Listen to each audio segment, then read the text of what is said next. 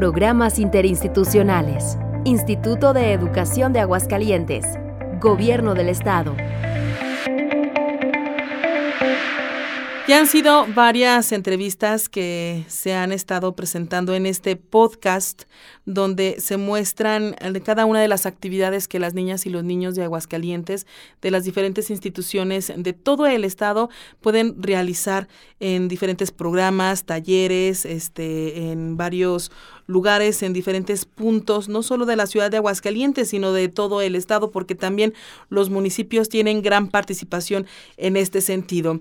Hablamos eh, ya de algunas eh, actividades en plastilina, Hablamos también de algunas actividades al óleo, algunas actividades en que los niños pueden dibujar hasta con unas puntillas, eh, eh, el realizar dibujos, el realizar eh, molduras, el realizar pues varios objetos que los niños se lo tienen en mente que pueden desarrollar y estar en actividad diaria todos los días y de alguna manera esto a ellos les ha ayudado a despertar un poco más su imaginación y también literalmente, permítame la expresión, a desconectarse de la onda digital. ¿eh?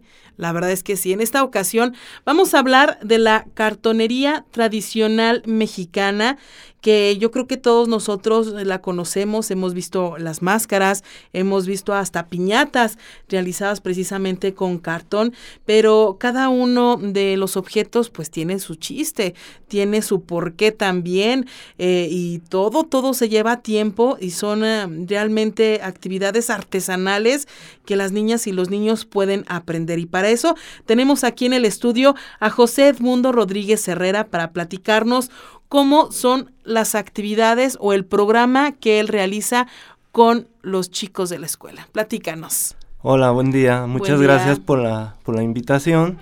Y bueno, pues sí, eh, la técnica es cartonería tradicional mexicana. Esto eh, viene durante la colonia, este, esta técnica. Eh, aprendemos parte de de lo que traían eh, los conquistadores y parte de nuestra este, identidad, pues eh, así es como nace esta bonita técnica artesanal. Edmundo tiene aquí en el estudio, bueno, lamentablemente no lo van a poder ver, pero voy a tratar de describirlo y ustedes lo van a escuchar. Ese que son sonajitas, este que, esto, que tengo en la mano y que está sonando es la figura de un lobo. Sí, o, es coyote o qué es. Eh, puede, ser, un perro también. perro, sí. sí, vemos ahí una pequeña maraquita, una pequeña sonajita. Esta, este tipo de trabajo se trabaja a base de un molde. Utilizamos el papel y el pegamento casero que todos conocemos eh, con el nombre de engrudo. Entonces se va pegando el papelito al, al molde se pone a secar en el sol, ya que está seco hay que hacer un corte para retirar el molde. Y bueno, volvemos a sellar la, la pieza de cartón. Tiene también, eh, trajo una calaverita que también es una sonaja que está, pues me imagino que tiene la, el molde de calavera. Sí, tenemos Haces el mismo procedimiento que nos acabas de, de, explicar. Se pone papelito por papelito con el engrudo hasta que se seque, se desprende del molde y se pasa a pintarlo, ¿verdad? Sí, y a rellenarlo de qué, de qué están rellenos, de piedra o de qué? E, ese, o arroz. Esa, exactamente, le acertaste, tiene poquito arroz. Ajá. Trabajamos que con semillitas que emitan sonidos bonitos, ¿no? Ajá, muy bien. Y esta calaverita está pintada de rosa, o sea que era una una dama. Era una dama, sí. Tiene también eh, unos em, tamborcitos que la, para las personas que han visto la película de Karate Kid. sí, Perdón el ejemplo, pero pues es que yo creo que todos hemos visto la película, pues son parecidos, son Exactamente. Popularmente en México los conocemos como tamborín. Tamborín. Es un tamborín y vemos que eh, manejamos varios temas. Por ahí tenemos el Día de Muertos, que es importantísimo en México. Claro. Y por acá tenemos algunos con pinturas rupestres. Ah, sí, es verdad.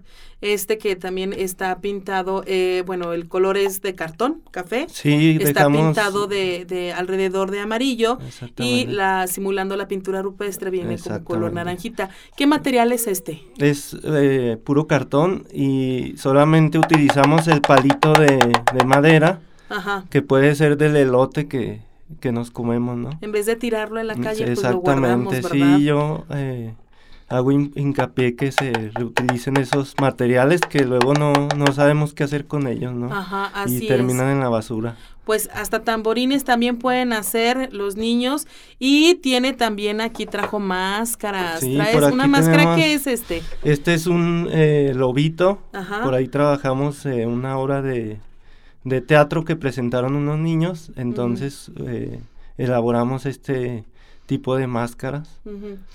Y, e, este tipo de máscaras también pueden hacer los niños, ¿no? Sí, exactamente. O sea, me imagino que tú te puedes llevar el molde y los niños empiezan a hacer, este todo el pegado y todo.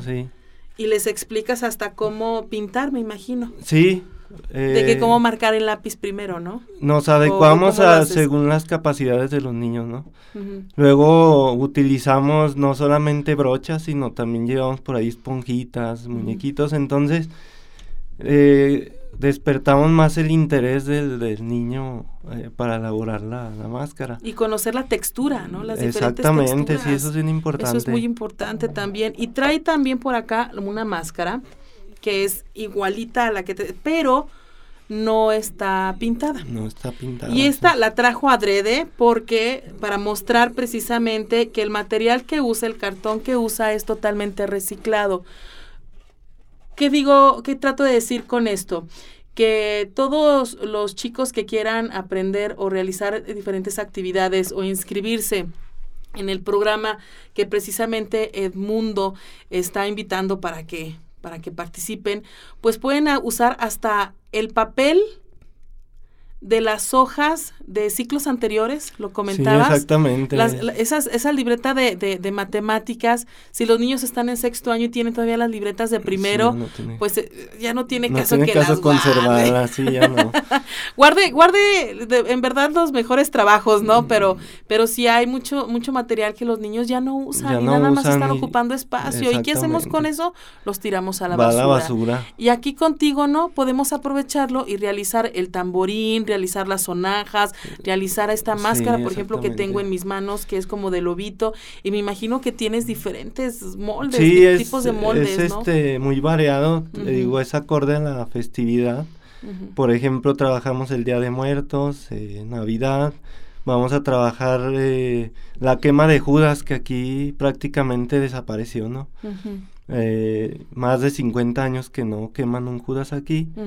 Bueno, lo hacemos de manera, no usamos cuetería, lo hacemos de manera significativa y, pues eh, invitamos a los niños que conozcan nuestras tradiciones y que los adultos recuerden pues eh, nuestras bellas tradiciones. Así es, además de mantener las tradiciones, que es muy, muy, importante.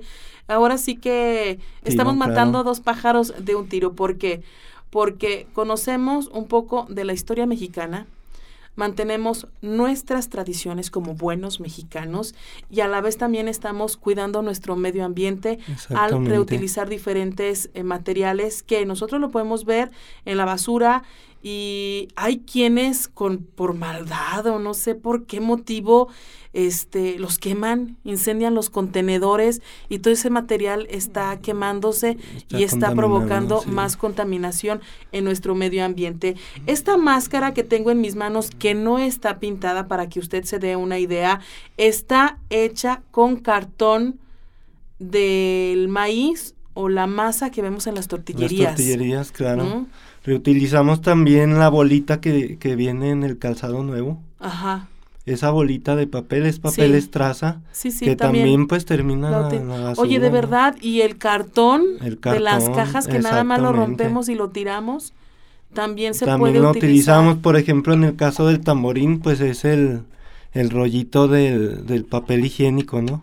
Que, que sobra. Ay, es verdad, sí, sí es cierto. Luego, pues también todo eso lo, lo llevamos a, eh, a, la, basura. así es. Así es, no, pues es que realmente muchas cosas que tenemos en casa las podemos utilizar para poder realizar este tipo de objetos, hasta los pedazos de tela, la ropa que ya no nos queda o la ropa que ya está rota, el pantalón o el pants que el niño eh, rompió hace dos años y ya obviamente ya no le queda, ¿qué va a hacer con eso? No lo puede regalar porque ya está en malas condiciones. ¿Qué va a hacer? Lo va a tirar a la basura. pues en vez de tirarlo a la basura, pues déselo al niño para que haga estas actividades con Edmundo Rodríguez de cartonería mexicana. Que además de cartón me imagino que también puede usar tela, ¿no? Forrar los objetos Usamos algunos otros elementos para conformar, puede ser en, en, cuestión de los títeres, pues sí, su ropita de tela, ¿no? Eh, por ahí vemos la madera, pues sí, para que suene el tamborín, pues le pusimos la cuentita de madera. Así es. El palito del elote, sí creo que ya tiré una bolita. Ya se cayó una bolita. bueno, ahorita, ahorita la amarramos bien. Es que no la amarré bien, nada más la puse hacia el aventón. Muy bien, Edmundo, muchísimas gracias. Entonces, eh, ¿tu programa de cartonería va dirigido a niños de preescolar? De primaria, eh, secundaria pero preescolar, ¿sí o no? Sí, también lo podemos Preescolar, primaria y secundaria, y me imagino que las actividades que realizan con cada uno, pues va conforme a las edades, Exactamente, sí, vamos eh, acoplándonos a, todas las edades, ¿no? Igual y hemos trabajado eh, el niño de preescolar con los papás o, puede ser con, con los abuelitos, ¿no? Que son los que más disfrutan. Ya pues ahorita eh, con las nuevas medidas pues vamos eh, ir acoplándonos poco a poco a, este nuevo sistema. ¿no? Pues yo creo que tu actividad se puede realizar sin ningún problema porque el niño solamente tiene que estar sentado, las butacas pueden estar separadas, el material me imagino que es individual. ¿Incluye el material tu taller?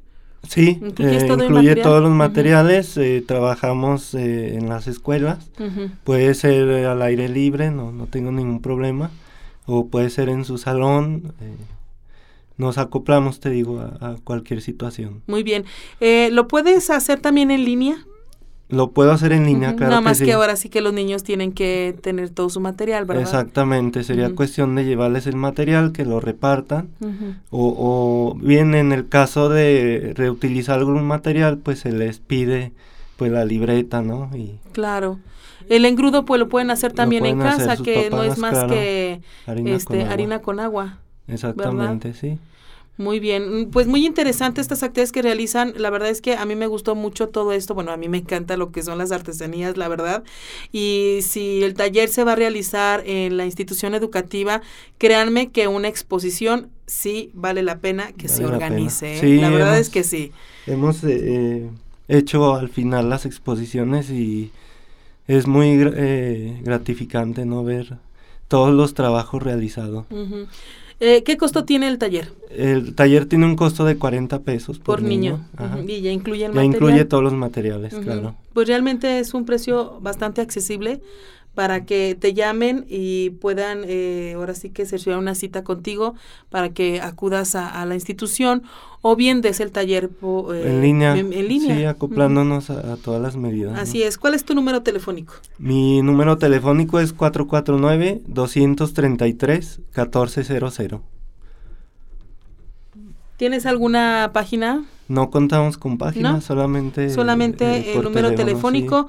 449-233-1400 es el número telefónico para que usted tenga comunicación directa con José Edmundo Rodríguez Herrera y tenga la oportunidad de llevarlo a esta institución educativa para que eh, los alumnos puedan aprender de la cartonería tradicional mexicana. 449-233-1400. José Edmundo Rodríguez, muchísimas gracias por haber estado con nosotros. ¿Algo que desees agregar? Eh, pues nada más eso, ¿no? Que hay que eh, cuidar estas técnicas artesanales, ¿no?